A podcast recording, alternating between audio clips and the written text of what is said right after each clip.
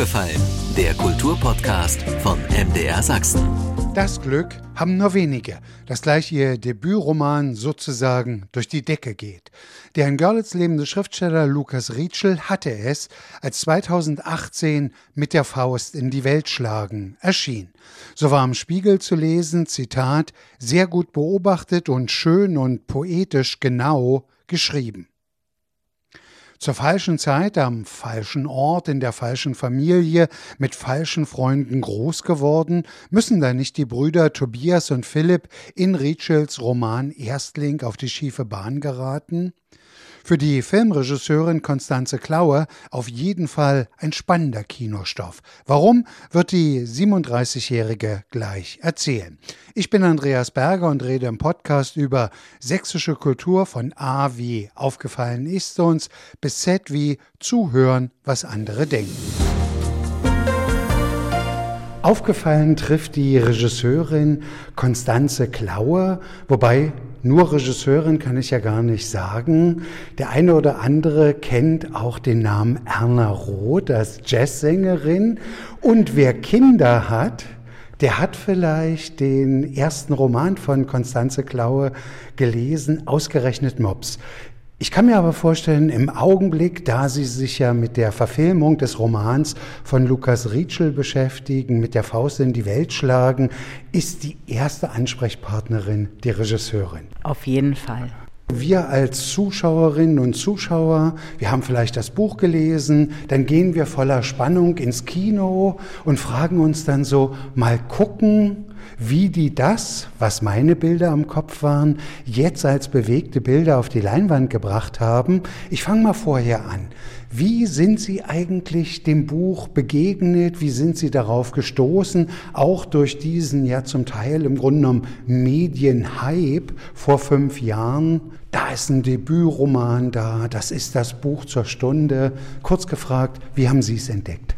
Also ich habe es tatsächlich eher zufällig entdeckt. Ich war kurz davor, meinen Abschlussfilm zu drehen an der Kunsthochschule für Medien in Köln. Und dieser Film erzählt auch eine Nachwendegeschichte noch früher. Also ich habe den verankert ins Jahr 1992 und erzählt einen ganz kurzen Ausschnitt von einer Familie zur Zeit des großen Umbruchs und habe natürlich irgendwie immer alles das gelesen, was es irgendwie zu diesem Thema gab und habe tatsächlich kurz vorm Dreh ganz zufällig diesen Roman entdeckt und dachte sofort tatsächlich, das will ich verfilmen. Sie reden über Lüchen 92 in Saarbrücken mit dem Max-Ophüls-Preis ausgezeichnet. Und ich könnte mir vorstellen, obwohl ich jetzt Lüchen 92 nicht gesehen habe, sondern nur so die Synopsis gelesen habe, irgendwie ist da auch gleich eine Brücke entstanden eigentlich erzählt er eine ähnliche Geschichte wie ich in dem Film. Also Lüchen 92, der hat ja eine Länge von 30 Minuten und für mich war das das erste Mal die Möglichkeit, sich mit einem Thema zu beschäftigen oder künstlerisch sich mit einem Thema zu beschäftigen, mit dem ich mich aber davor schon bestimmt zehn Jahre vor allem privat beschäftigt habe. Also das Thema Identität von einer Generation, die eigentlich nicht mehr richtig Ost ist, aber auch nicht wirklich West ist, irgendwo dazwischen liegt. Und mir ging es halt so, ich habe ja vorher Musik studiert, bin nach meinem Abi in Berlin zuerst nach Dresden gegangen und bin dann, weil ich es leider nicht auf die Musikhochschule in Dresden geschafft habe, wurde ich gezwungen, nach Osnabrück zu ziehen. Und das war für mich der totale Schock, wirklich. Also Osnabrück war eine komplett andere Welt, in der ich zum ersten Mal in echt Jaguare gesehen habe. Also ich rede von den Autos. Und auch irgendwie mit einem Wohlstand konfrontiert wurde, den ich vorher nicht kannte. Und festgestellt habe auch, dass meine neuen Freunde eine komplett andere Biografie haben als die Freunde, die ich vorher hatte in Dresden oder in Berlin. Also was für mich selbstverständlich war tatsächlich, dass Eltern getrennt waren, dass man schon sehr früh auf seinen eigenen Füßen stehen musste, dass man selbstverständlich arbeiten muss, irgendwie, um, um seine Miete zahlen zu können. Das war alles nicht gegeben. Also es war eine komplett andere Welt, in die ich irgendwie gedrungen bin. Und ich habe so ein Fremdheitsgefühl verspürt und bin immer durch Osnabrück spazieren gegangen und habe immer gedacht, was ist hier anders? Was, irgendwas, es riecht nicht wie Heimat. Die Sprache ist nicht Heimat. Und da bin ich tatsächlich ganz zufällig auf das Buch gestoßen, Zonenkinder von Jana Hensel und habe angefangen, mich vor allem mit meiner ostdeutschen Identität auseinanderzusetzen, die mir vorher auch total total selbstverständlich erschien. Und ich habe natürlich, wurde auch mit den Vorurteilen konfrontiert, denen man Ossis gegenüber hat. Ne? Also die haben kein Geld, die sind ungebildet, die genießen Kultur nicht. Und für mich war das genau immer andersrum. Von meiner Familie her, das ist ein Selbstverständnis, dass man liest, unabhängig davon, wie viel Geld man hat oder nicht. Man hat einen gewissen Bildungsstandard. Also solche Sachen. Aber vor allem war es eben eine Identitätsfrage. Und ich habe gemerkt, sobald jemand auch aus dem Osten kam, habe ich mich, habe ich mich sofort mit dem verbrüdert, ob ich den mochte oder nicht. Tatsächlich war das auch meine erste Begegnung im Wohnheim, dass ich jemanden hatte, der sehr rassistische Ansichten hatte. Und trotzdem hatte ich so ein Gefühl von, wir gehören zusammen. Und naja, also damit habe ich angefangen, mich so mit diesem Thema zu beschäftigen und habe verschiedene Versuche gestartet, habe auch mal einen Dokumentarfilm gestartet, eigentlich ein ganz tolles Projekt über Jazz in der DDR oder Free Jazz in der DDR, der leider gescheitert ist. Ich darf nicht sagen, warum, er ist gescheitert. Und dann bin ich auf die Kurzgeschichte gestoßen von Andreas Steinhöfel, mhm. der einer meiner absoluten Lieblings-Kinderbuch- und Jugendbuchautoren ist. Also mein Lieblingsbuch von ihm oder meine Bibel in meiner Jugend war immer Die Mitte der Welt. Also das Buch, was ich, naja, obwohl wahrscheinlich habe ich die Faust, mit der Faust in die Welt wahrscheinlich am allermeisten gelesen. Und ich habe von dem eine Kurzgeschichte entdeckt, die ich total mochte und habe gedacht, das wird eine Regieübung. Und dann habe ich, weiß ich, glaube ich, ein achtseitiges Drehbuch dazu geschrieben und habe dann nach und nach angefangen, diese kleine Welt größer zu erzählen, in einen historischen Kontext zu setzen und habe auch gemerkt, dass die Familienkonstruktion oder die, die Konstellation der Familie oder die Probleme oder dieses Gefühl, was erzählt wird, dass mich das sehr stark an meine eigene Kindheit erinnert und habe das dann eben immer mehr verfremdet und in die Nachwendezeit 1992 versetzt. Und mir war aber tatsächlich klar, das war für mich so eine Art, also Übung ist, ist zu wenig, weil dafür war der Film natürlich dann am Ende doch zu lang, aber es war für mich die erst, das erste Mal das Ausprobieren mit diesem Thema, aber ich wusste, es ist nicht zu Ende erzählt. Der Film ist auch sehr humoristisch, also ich wollte auch sehr gerne noch ernster werden, tatsächlich mehr ein Drama erzählen und das wusste ich alles schon, als ich dann tatsächlich auf dieses Buch gestoßen bin. Und bei Mit der Faust in die Welt schlang fand ich das so irre, weil da so viele Sätze drin sind, wo ich sofort gedacht habe, das kann nicht wahr sein. So denke ich, oder das habe ich auch gedacht, das sind natürlich irgendwie die Figuren, die mir wahnsinnig vertraut vorkamen. Also ich bin nicht nur in Berlin aufgewachsen, sondern meine Eltern, die haben ein Haus gebaut in Brandenburg die Ehe ist natürlich gescheitert. Mein Vater war mit Arbeitslosigkeit konfrontiert. Um mich herum habe ich viele, viele Trinker-Biografien miterlebt. All das hat Lukas Rietschel wahnsinnig detailliert und toll beschrieben. Und da konnte ich mich total drin wiederfinden. Und dann natürlich auch noch die Auseinandersetzung mit einer Jugend, die sich Richtung rechts entwickelt. Wow, wenn das jetzt nicht eine Liebeserklärung an ein Buch war. Sie haben jetzt gesagt, wahrscheinlich das Buch, was ich am meisten gelesen habe. Wie oft haben Sie es denn gelesen? Ja, ich muss überlegen. Ich habe es natürlich immer wieder sehr oft gelesen. Also in der Arbeit, mich nach und nach dann an das Drehbuch heranzutasten. Ich habe es bestimmt sechsmal, sage ich jetzt mal, gelesen. Aber lassen Sie uns jetzt mal teilhaben. Holen Sie uns mal ja. dann in den Entstehungsprozess eines solchen Films. Konstanze Klauer hat den Roman gelesen. Cool, finde ich, ist ein Film. Was passiert dann? Naja, erstmal war es so, dass ich überraschenderweise diesen Max-Ophüls-Preis gewonnen habe und dass ich in Bedrängnis gekommen bin, dass alle wissen wollten, was ist denn jetzt mein Debüt. Alle wollten wissen, was drehe ich denn als nächstes. Das will ich noch schnell sagen. Das wird Ihr Kinodebüt. Also der erste richtig große, lange Spielfilm. Ja, und ich habe dann einfach die Behauptung aufgestellt und habe gesagt, das wird mit der Faust in die Welt schlagen von Lukas Rietschel. Und wusste zu dem Zeitpunkt noch nicht, ob die Rechte frei sind, habe das aber dann geprüft und daraufhin die Agentur angeschrieben. Und zu meinem großen Glück saß da noch keine große Produktionsfirma auf dem Stoff. Und zwar nicht, weil es da kein Interesse gab, sondern weil, so habe ich das dann im Nachhinein erfahren, weil die zum Teil nicht wussten, mit wem sie das umsetzen sollten. Und dann haben sie sich das auch nicht optioniert. Und ich habe dann, außerdem war der große Wunsch von Lukas da, dass er ein Mitbestimmungsrecht hat, wer den Film machen soll, weil er natürlich auch Angst davor hatte, dass das, weiß ich, eine reißerische Erzählung wird, dass der Schwerpunkt der Geschichte anders verlagert wird, als ihm das vielleicht recht ist. Und ich habe mich dann mit ihm getroffen, das war im ersten Lockdown, also ich bin dann nach Görlitz gefahren und wir sind spazieren gegangen, ganz klassischerweise, und haben uns darüber unterhalten, über Gott und die Welt. Und wir haben uns tatsächlich sofort verstanden. Also ich war ja auch in so einer Ehrfurcht, oh, jetzt treffe ich den großen Autor Lukas Rietschel und war... Und stellte fest, er ist zehn Jahre jünger als ich. Ja, aber das, das merke ich bis heute nicht. Ich fühle mich immer jünger als Lukas tatsächlich. Aber das heißt nicht, dass Lukas wie ein alter Mann wirkt wir haben uns einfach total gut verstanden und hatten wahnsinnig ähnliche Vorstellungen davon, wie Kino aussehen soll, wie man erzählt. Und ich habe ihm auch erzählt, was ich halt an seiner Sprache toll finde, was ich ergänzen würde, hatte so ein paar erste Ideen, was mich auch an dem Film interessieren würde oder was ich ins Drehbuch übernehmen würde. Ja, und dann hat er mehr oder weniger dann sein Okay gegeben und dann habe ich das Optionsrecht erworben. Ich glaube nicht das volle Optionsrecht. Ich weiß nicht genau, wie das war, weil ich ja noch keine Produktionsfirma hatte. Was ich aber auch wollte, also es gibt so eine Förderung beim eine Drehbuchförderung beim BKM. Das ist die Bundesfilmförderung. Die kann man beantragen, auch ohne eine Produktionsfirma und halt eine erste Förderung bekommen für eine erste Fassung. Und die habe ich bekommen und hatte dadurch die Freiheit, wirklich erstmal ein Jahr komplett alleine mich nur mit diesem Roman zu beschäftigen, mich nur damit zu beschäftigen, was möchte ich erzählen. Ich habe sehr lange ein Treatment geschrieben. Ein Treatment ist ja so die erste Vorform für ein Drehbuch, mehr oder weniger eine, eine Kurzgeschichte, die man schreibt.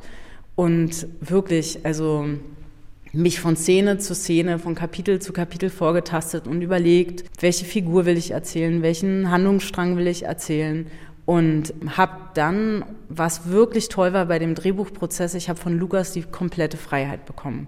Ich habe ihm auch sehr früh gesagt, dass ich viele Dinge natürlich streichen werde und nicht erzählen kann und dass ich aber auch viele Dinge hinzufügen möchte, um mir diesen Film auch zu eigen zu machen, also auch Teile von meiner Biografie mit einfließen lasse. Einerseits das und andererseits natürlich ist das ein Roman, der erstmal nicht ganz klar so eine Filmdramaturgie hat. Es fehlen die klassischen Wendepunkte, die sind alle da, aber die muss man natürlich muss man herausarbeiten und manches habe ich ein bisschen auch dramatisiert und manches habe ich weggelassen, was auch schade ist. Ja, ich muss jetzt nur dran denken, dass Sie gerade gesagt haben, es besteht ja bei dem Buch auch eine gewisse Gefährdung. Also ich sage jetzt einfach mal meinen Eindruck. Ich habe vorhin diese eine Schlagzeile aus den Medien zitiert, das ist das Buch zur Stunde. Und da dachte ich dann so, ja, was meint ihr denn jetzt nur damit, das Buch zur Stunde? Was ich sagen will ist, man kann dieses Buch natürlich auch wunderbar als Klischee verwenden. Im Osten, da wo nichts mehr ist, wären alle sowieso rechtsradikal. Und das ist ja genau das, was für meine Begriffe Lukas nicht erzählen will. Er will es überhaupt nicht verallgemeinert wissen, sondern er will tatsächlich die Geschichte erzählen von zwei Brüdern in einem instabilen familiären Umfeld. Und der eine Bruder geht in die eine Richtung, der andere Bruder geht in die andere Richtung aber sie sind trotzdem beide Brüder. Was ich gern fragen möchte, Konstanze, wie entgeht man, und gerade Bilder sind dann natürlich auch sehr suggestiv, und natürlich wird es Szenen mit Rechtsradikalen geben müssen, dass es nicht zum Klischee wird. Wie entgeht man dem? Also erstmal tatsächlich, was Sie ja auch gesagt haben, es ist eine Familiengeschichte. Und mein Fokus in dem Film ist die Familie und die Brüder innerhalb dieser Familie und eben nicht ich glaube, also ich weiß nicht, ich habe nicht die Theaterstücke gesehen. Es gibt ja auch Fassungen, die Lukas geschrieben hat. Es gibt aber auch ganz freie Fassungen. Und mein Fokus ist eben nicht die Clique, die Rechtsradikalen, die durch die Straßen ziehen. Natürlich wird es alles drin vorkommen, aber mein großer Fokus ist die Familie. Und was passiert, wenn eine Familie zerbricht? Und mehr oder weniger eine Orientierungslosigkeit zu erzielen, die erstmal alle betrifft. Aus der Perspektive der Kinder und ich höre, also ich höre früher auf, das kann ich schon mal verraten. Ich erzähle einen bestimmten Teil aus dem Buch einfach nicht. Das heißt, dass ich ihn gar nicht, also ich erzähle ihn schon, aber ich erzähle ihn eher als Epilog und ich erzähle ihn an und ich spiele ein bisschen damit, mit dem Wissen, dass wir alle wissen, wohin es geht. Also ich habe überhaupt kein Interesse daran, die Bilder zu reproduzieren, die wir alle schon kennen. Und das lässt sich nicht komplett vermeiden, weil wir erzählen, ich erzähle ja trotzdem eine Geschichte von zwei Brüdern, die sich radikalisieren. Also es sind ja beide, der eine zuerst, der dann wieder aussteigt und dann der andere.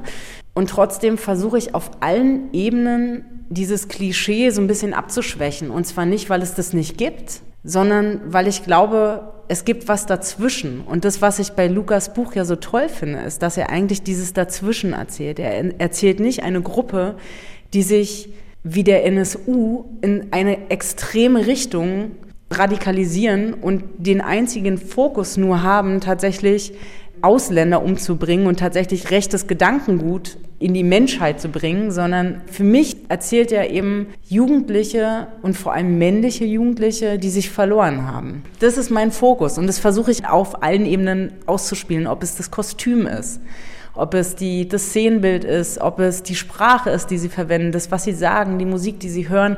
Also ich mache das noch zum Teil auch noch mehr als im Buch. Das habe ich aber auch mit Lukas abgesprochen, das findet er auch gut. Ich glaube auch gerade, weil es Bilder sind und weil Bilder noch stärker, noch stärker überlegt sein müssen und weil ich eben nicht den Raum habe wie in einem Roman, das alles noch viel subtiler zu beschreiben. In dem Roman, das finde ich zumindest eine der Qualitäten, eine der Stärken literarisch, er deutet ja auch manches nur an, wo ich jetzt als Leserin oder Leser vielleicht den Satz zu Ende bilde, der aber eigentlich gar nicht im Buch steht. Ist das für einen Film, für eine Filmemacherin, für eine Regisseurin der Reiz, dass sie da eben tatsächlich die Bildwelt dafür entwickeln kann? Nee, ich mache das, glaube ich, ganz genauso, vielleicht sogar noch extremer. Und zwar, man sagt ja auch, Kino ist das oder Film ist das, was man nicht sieht. Und also ich, ich spiele sehr, sehr stark mit Auslassungen. Eigentlich immer da, wo das große Drama passiert, sind wir nicht dabei. Wir sehen es nicht. Also das heißt nicht, dass wir die Reaktion nicht sehen, aber meistens sehen wir es nicht. Das klingt jetzt sehr langweilig.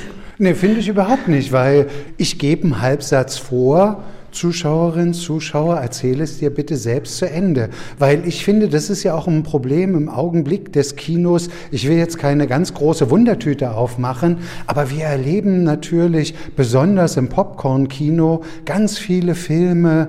Ja, da erlebe ich eine Person X, die ist am Anfang letztendlich genauso wie am Ende. Die ist die ganze Zeit nur typisiert. Es gibt zwar Handlung, Action und so weiter, aber ich sitze da, ich kann sozusagen sozusagen eigentlich nahezu das Oberstübchen ausschalten. Und nachdem, so wie Sie es beschrieben haben, Konstanze, ist, sind das auch genau die Filme, die Sie abgöttisch lieben. Genau. Da gehe ich jede Woche rein und kaufe mir ein Liter Popcorn. Also ja, das ist tatsächlich genau das, wo ich sprachlich total andocke dass ich das einfach liebe. Ich liebe subtile Erzählungen, ich liebe das Unausgesprochene, ich liebe es, Dinge in Sätze zu verpacken oder eben tatsächlich eben wirklich sehr subtil zu erzählen und nicht damit zu spielen, immer alles auserzählen zu müssen. Das ist ja auch das Tolle am Film, dass wir eben, wir haben Schauspieler, die können etwas spielen, sie können etwas sagen, was auf einer anderen Ebene funktioniert, als das, was wir in deren Gesicht sehen und was dann noch in der Handlung passiert. Und ich finde das, genau das finde ich wahnsinnig spannend. Und das gefällt mir auch in der Literatur total. Ist da aus Ihrer Beobachtung jetzt heraus auch eine neue Generation von Regisseurinnen und Regisseuren am Start, die tatsächlich wieder mehr Wert auf das, auf das Erzählende legen als auf das Unterhaltende? Also ich glaube, dass es wahnsinnig zweigeteilt ist. Also ich habe jetzt natürlich im Zuge dessen, dass ich jetzt sehr, sehr konzentriert an diesem Film arbeite, auch nicht wahnsinnig viel geguckt. Aber ich stelle einerseits fest, dass es eine sehr, sehr große Angst gibt, weil Corona natürlich eine Riesenkrise ausgelöst hat, die sich ja vorher schon angebahnt hat. Also wir, ich finde das, was im Kino läuft, zum Teil ganz schlimm. Also es ist so klischiertes Popcorn-Kino ist, genauso wie Sie es am Anfang beschrieben haben. Wir haben eigentlich Figuren, die sich nicht entwickeln. Wir haben wirklich nach Muster, Schema F gestrickte Drehbücher mit allen Plotpoints, die man so erzählen muss, aber ohne dass es emotional nachempfinden kann, sondern es sind alles Behauptungen von Gefühlen, von Konstruktionen und so weiter und so fort. Genau, und auf der anderen Seite gibt es, und das gibt es ja schon seit langem, gibt es einfach tolles Autorenkino. Und die Frage ist aber, also die müssen, die Filme müssen sichtbar gemacht werden. Die Filme gibt es ja. Aber wo, wer will den Platz dafür finden? Und ich muss auch ehrlich sagen, ich meine, dieses Drehbuch, hätte ich das geschrieben, ohne dass es eine Romanadaption wäre, wer weiß, ob es nicht auch in irgendeiner Schublade gelandet wäre.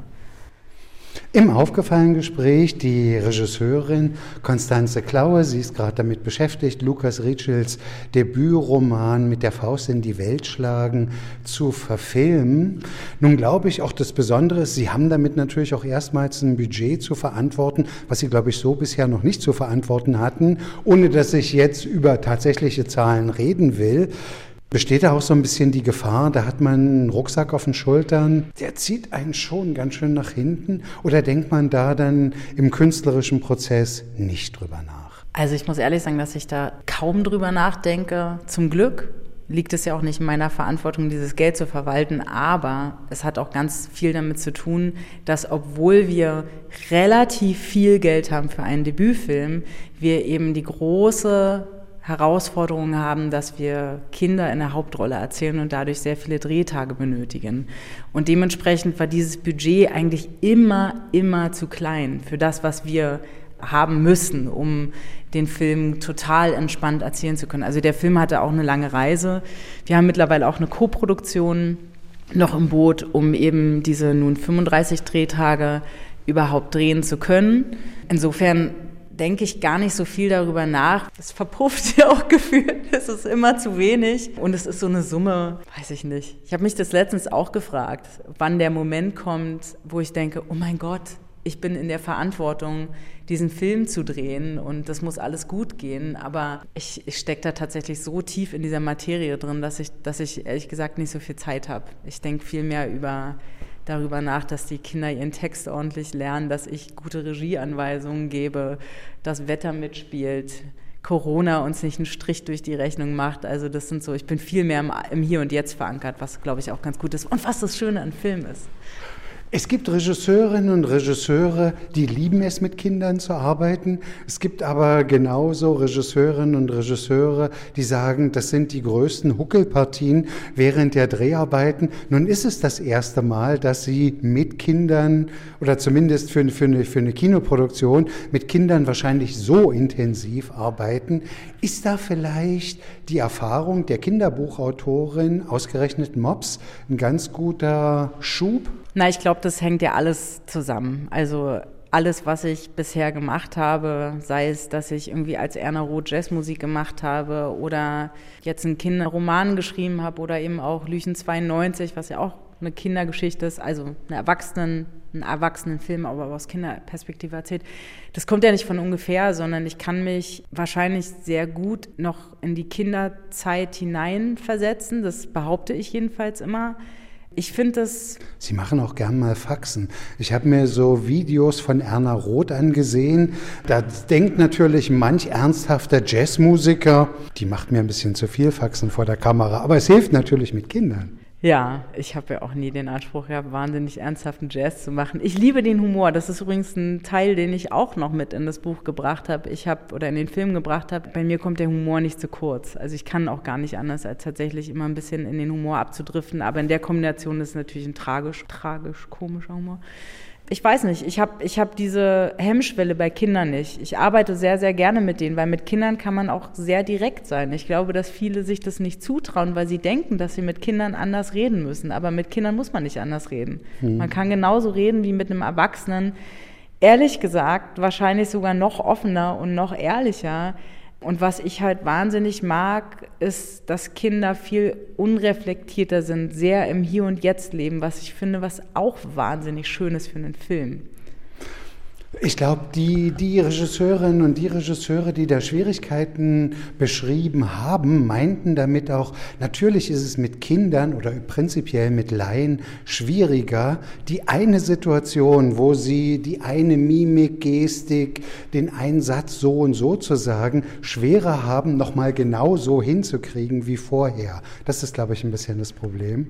Also das Problem ist eher, findet eher im Vor Vorfeld statt, nämlich das Casting. Also es ist viel, viel schwieriger, kind, gute Kinderdarsteller zu finden, weil man eben nicht Kinder casten kann, die man dann in eine bestimmte Rolle versetzt und sagt, und du musst jetzt so und so spielen, sondern man muss mehr oder weniger die Figuren finden.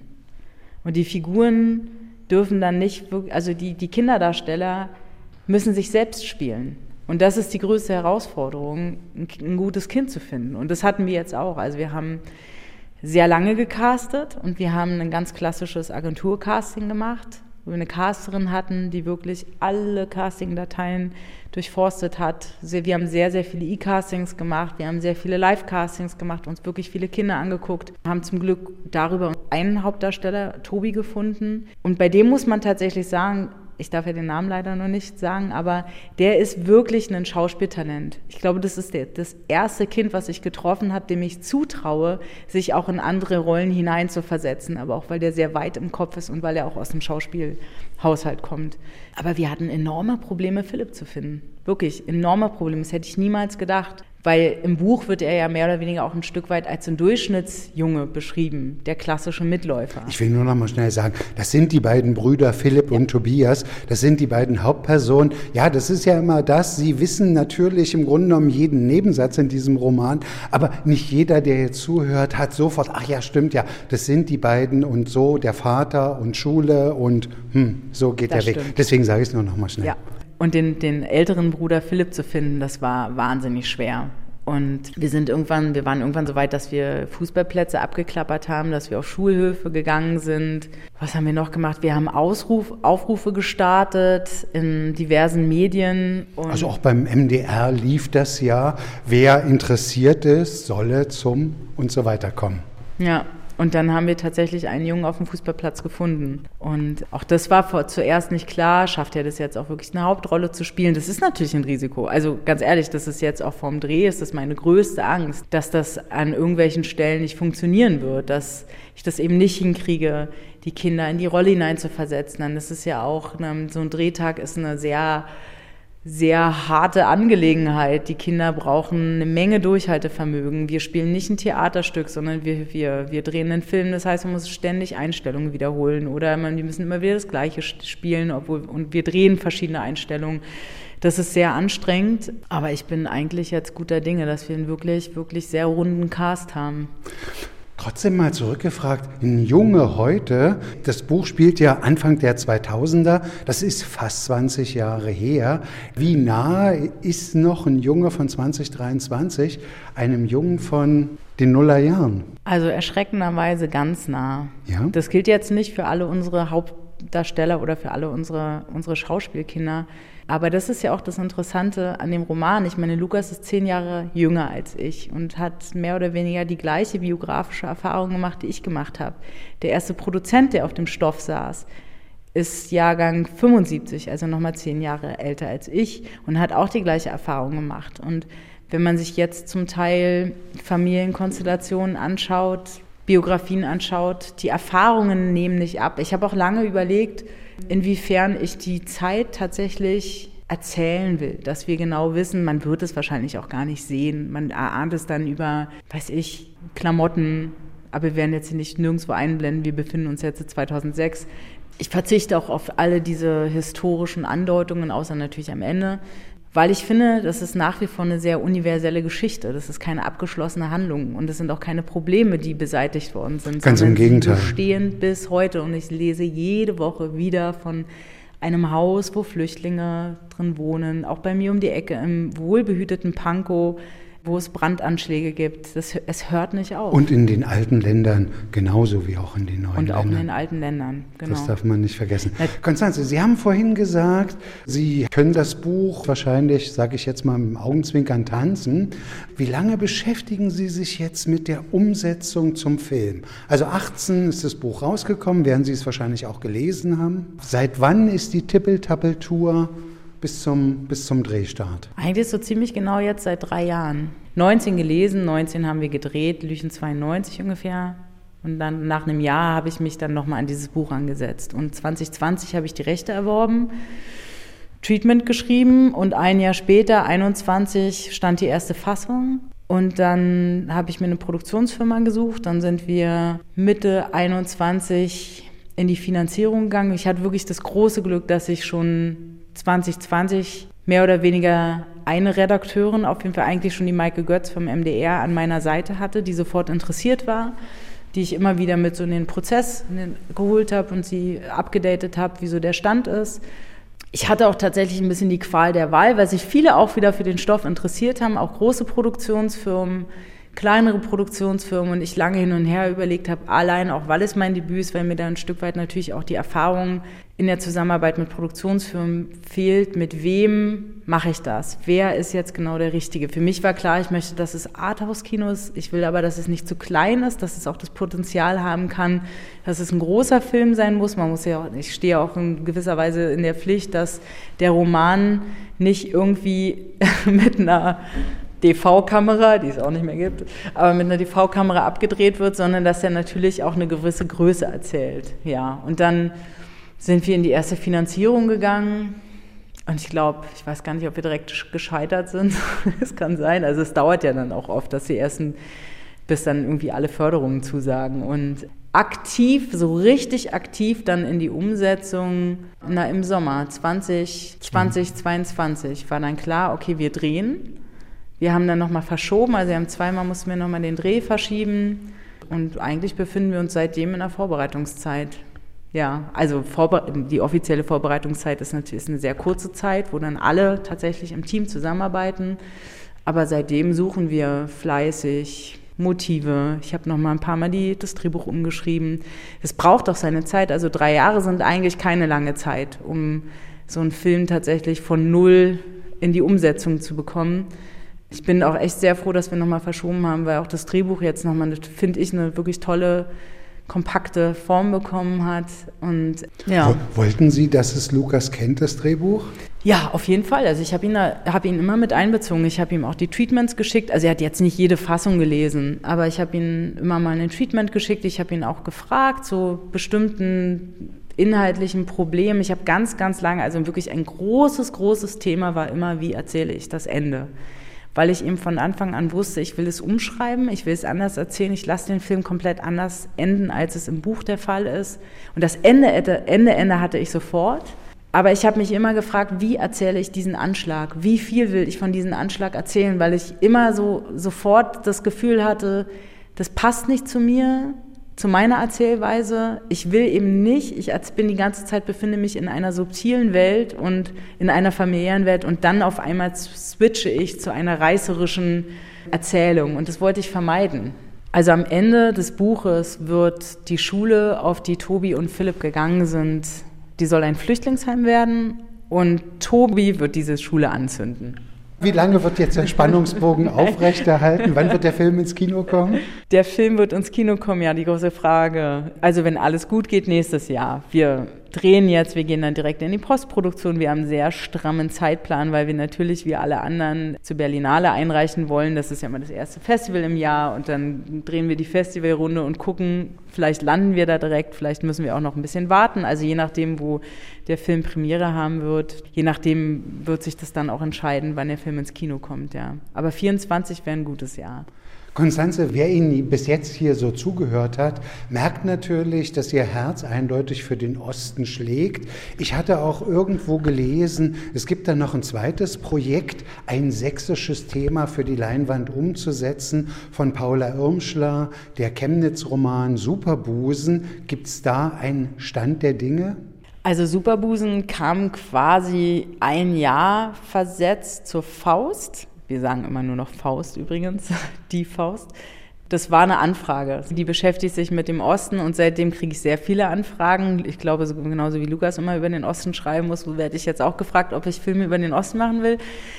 Und muss erstmal sagen, dass es ein total tolles Projekt ist als Gegenentwurf, weil ich natürlich auch bei der Faust ganz oft gedacht habe, oh Mann, ich befinde mich fast in einer rein männlichen Welt und ich würde gerne mal auch andere Perspektiven erzählen. Und dann kam Superbusen von Paula Irmschler gerade richtig, auch in einer noch lustigeren Welt, in einer Frauenwelt, noch mehr in der Gegenwart verankert und so weiter und so fort.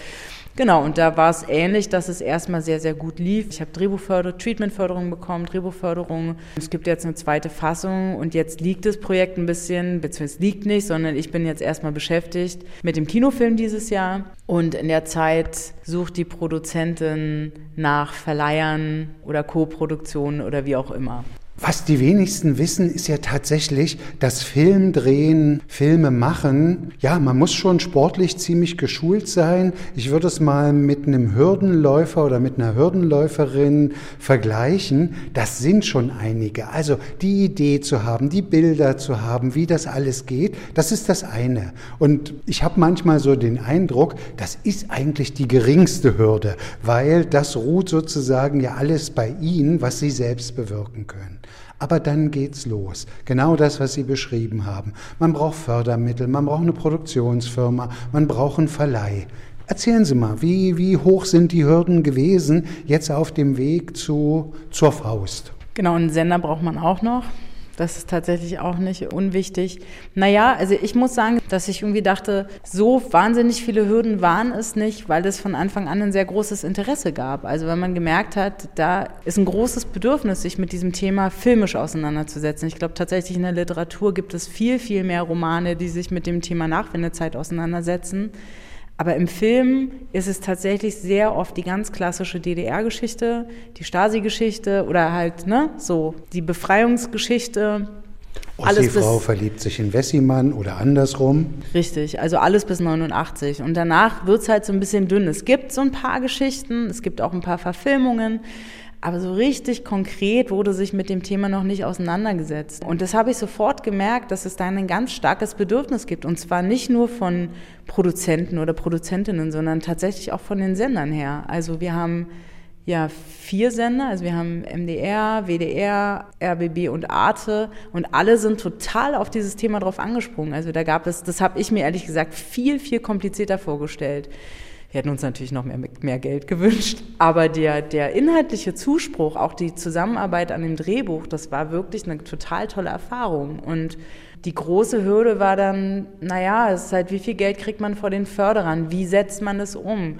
Wie viele Drehtage kann man drehen? Also und zuerst kann man ja sich alles ausdenken, aber dann muss man natürlich irgendwann der Realität ins Auge blicken und überlegen, okay, auf was will ich verzichten? Will ich auf Drehtage verzichten oder will ich auf Motive verzichten, auf Darsteller verzichten?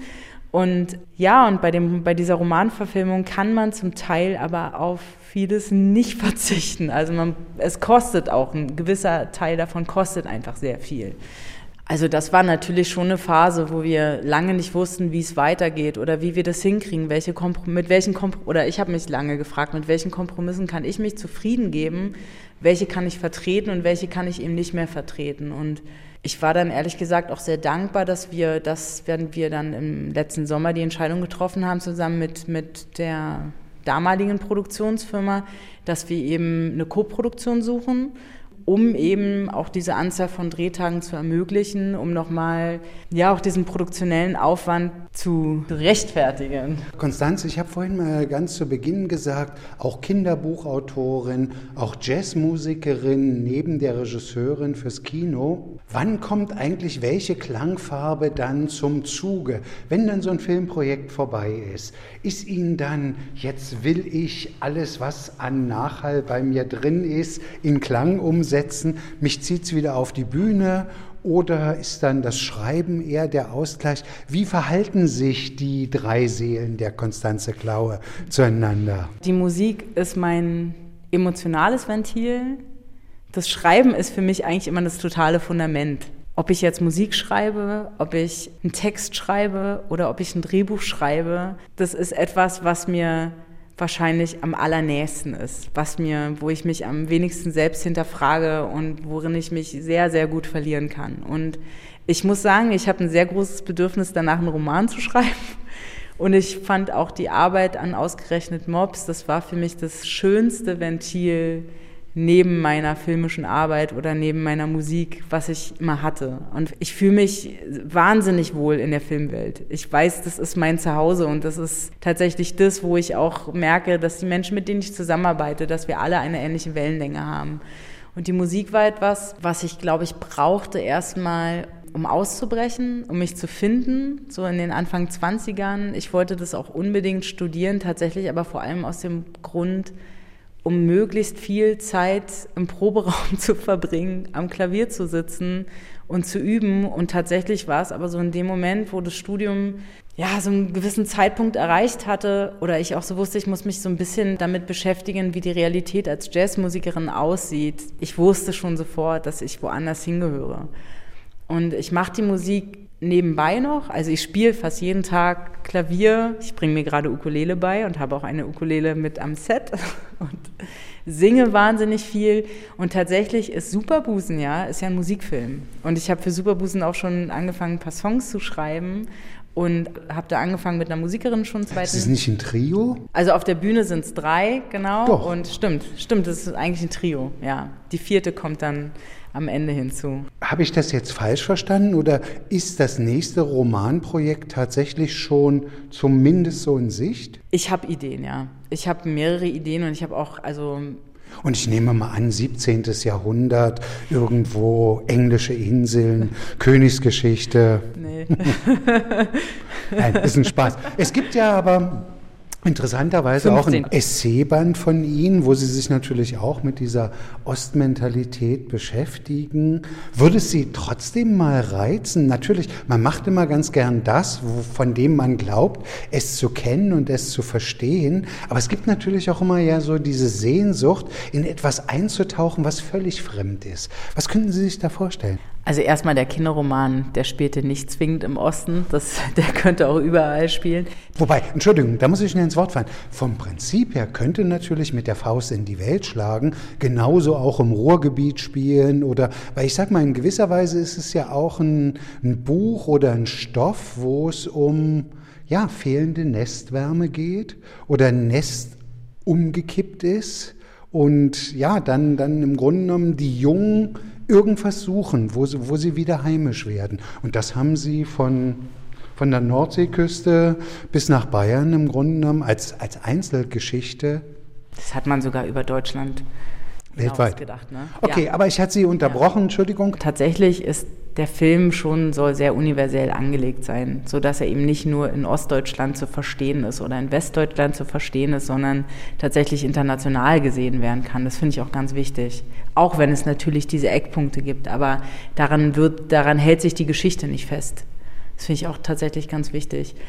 Also ich bin ja tatsächlich ein großer Thriller-Fan. Ich kann mir tatsächlich vorstellen, was komplett anderes zu schreiben. Eine Mystery-Serie oder eine Krimiserie oder wie auch immer. Also ich spiele immer mal mit Ideen. Das ist natürlich gemein, wenn man dann wieder so ein, mit einem zweiten Projekt sich beschäftigt, das auch wieder im Osten verlagert ist. Aber man muss auch sagen, dass Superbusen sich nicht nur mit dem Osten beschäftigt. Also da geht es viel mehr um Frauenidentitäten, um junge Frauen, um die Probleme von jungen Frauen, um Freundschaften, um auch mehr, vielleicht auch um eine alternative Szene und ganz, ganz viel um Musik. Also Dann kann ich eigentlich jetzt erstmal nur die Daumen drücken, dass das beim Dreh dann alles so aufgeht, wie Sie sich das wünschen. Wobei, wie ist das so Ihre Erfahrung? Ich fand das ja immer äußerst erfrischend, wenn man dann im Schnitt ist und jemand die Bilder zum allerersten Mal sieht. Sie selbst als Autorin oder als Regisseurin haben eine klare Vorstellung und dann sitzt Ihnen da jemand gegenüber oder neben Ihnen oder wie auch immer und sagt, das ist doch viel stärker, das sieht doch viel, viel besser aus, das ist viel spannender. Wie kooperativ sind Sie da? Also erstmal, ich glaube, ich bin ganz schön kontrollsüchtig. Ich habe erstmal Angst. Ich habe immer Angst, wenn ich was sehe, was ich nicht komplett kontrollieren kann. Aber ich habe einen ganz tollen Editor, der Andreas Wodraschke, der aktuell Sonne und Beton geschnitten hat und ganz viele andere tolle Filme. Und ich vertraue dem dass der was Gutes daraus macht und bin natürlich gespannt und hoffe auch, dass er Dinge sieht, die ich nicht sehe.